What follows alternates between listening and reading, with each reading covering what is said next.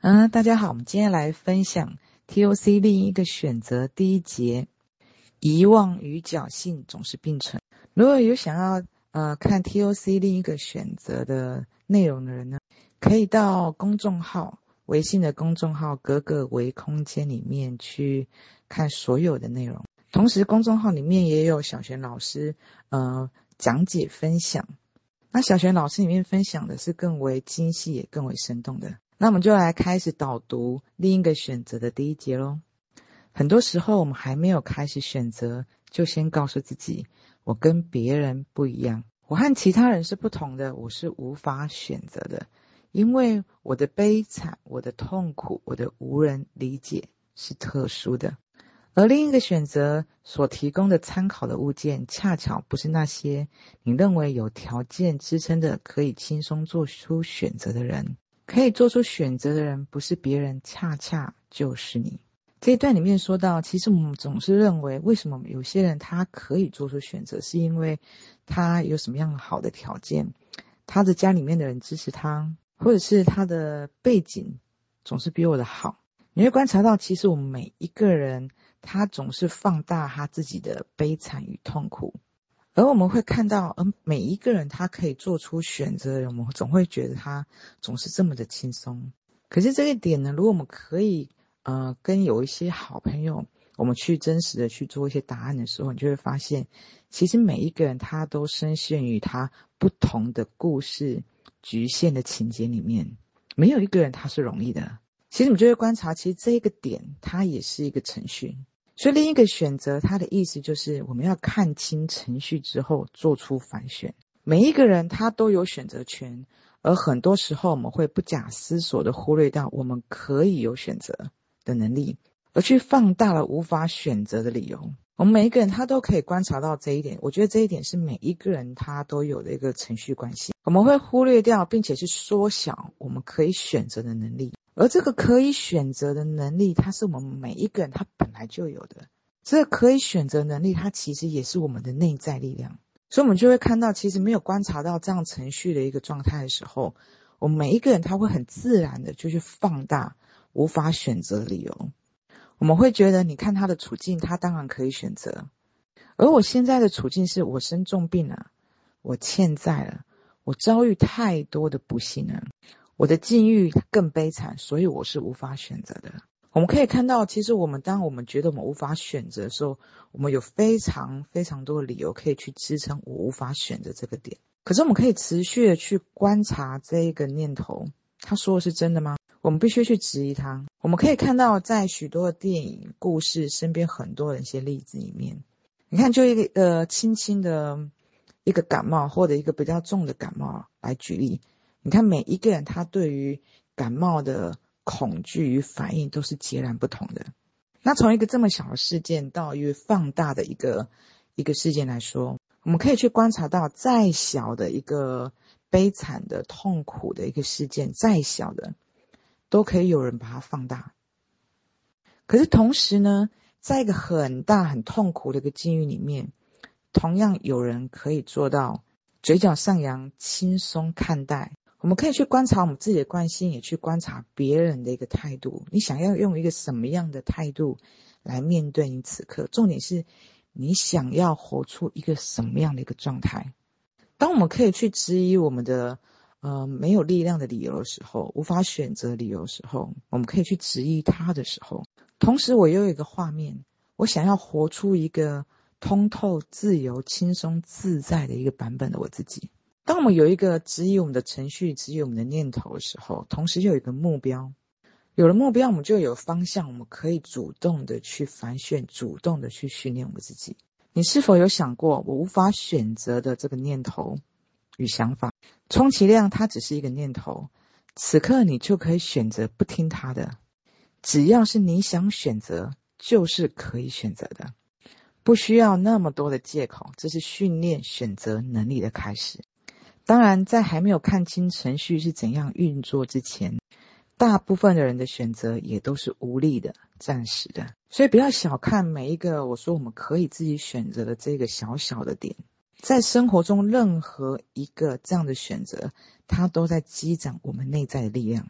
所以我们也可以看到，其实，在大部分一开始的时候，要选择能力它是无力的，可是这个过程它是暂时的。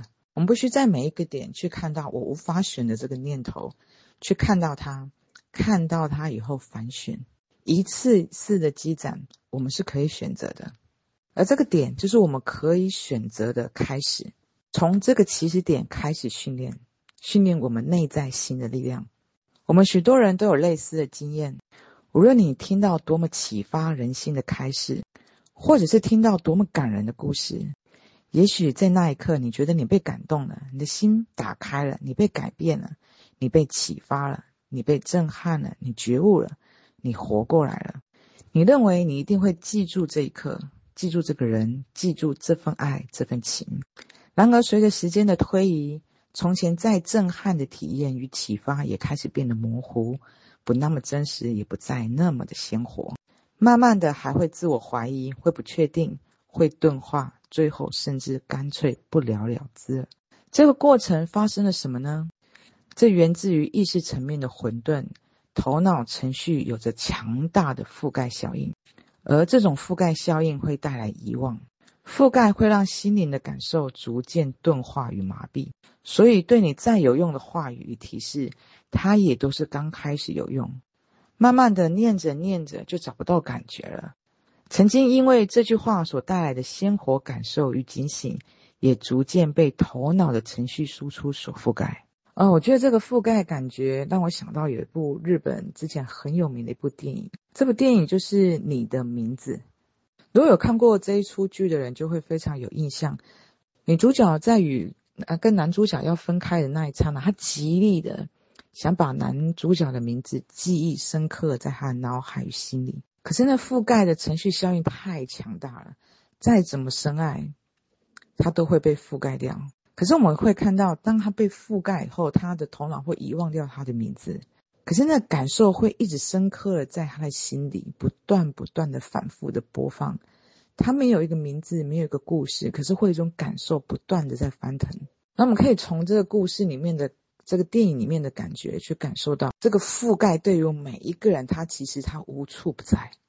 每一个人身上都会有一些不良的习惯，比如你渴望准时起床，晚上才刚下一个要早起的决定。但是早晨面对闹钟响起的时候，我们又依然选择把闹钟关掉，继续睡。借由这个小小的例子，我们就可以看到我们是如何活在程序中的。遗忘与侥幸，它总是并存的。你观察过你按掉闹钟的那一刻，内心整个过程吗？首先，在迷迷糊糊之间，你会高估自己，随之而来的就是一瞬间的侥幸。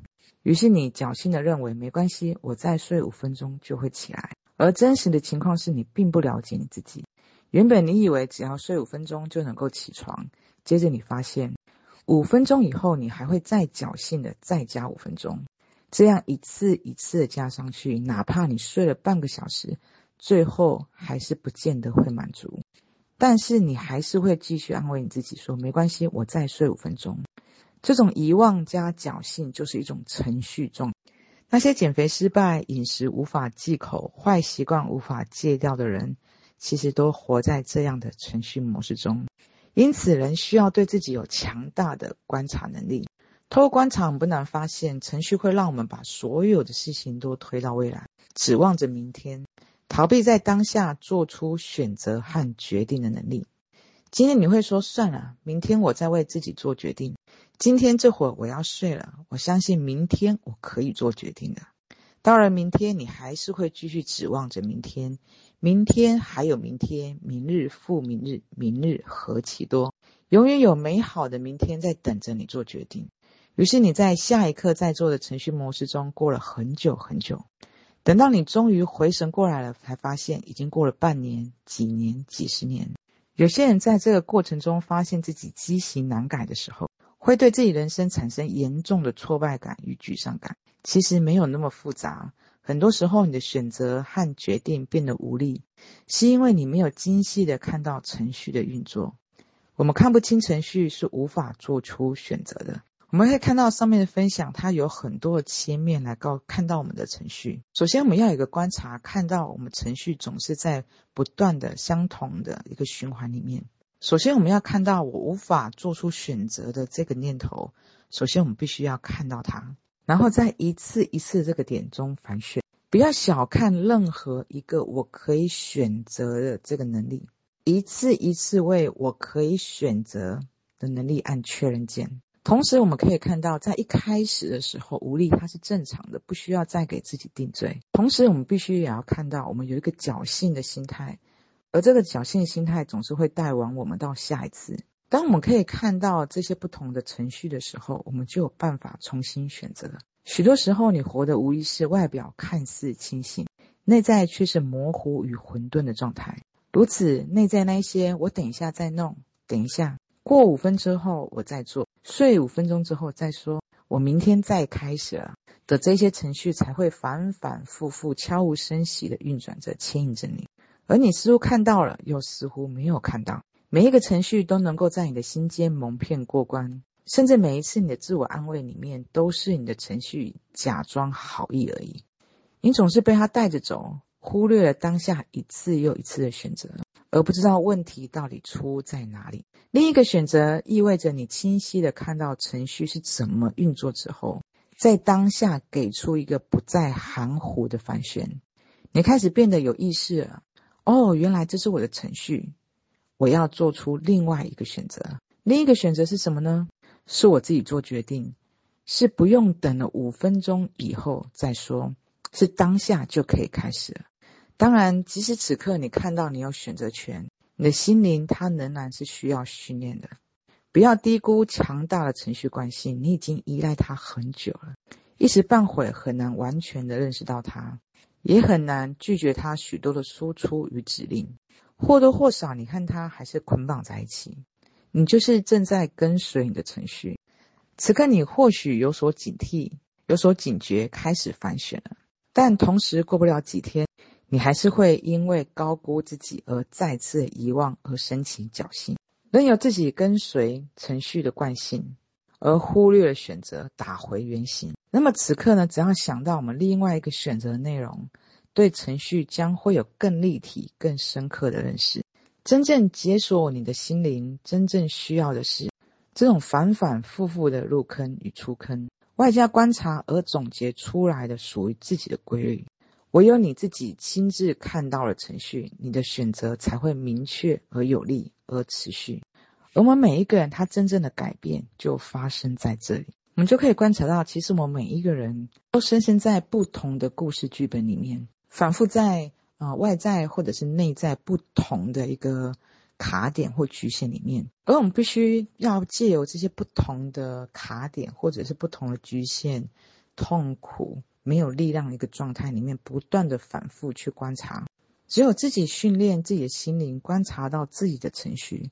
找出属于自己的规律的时候，你的选择它就会明确而有力。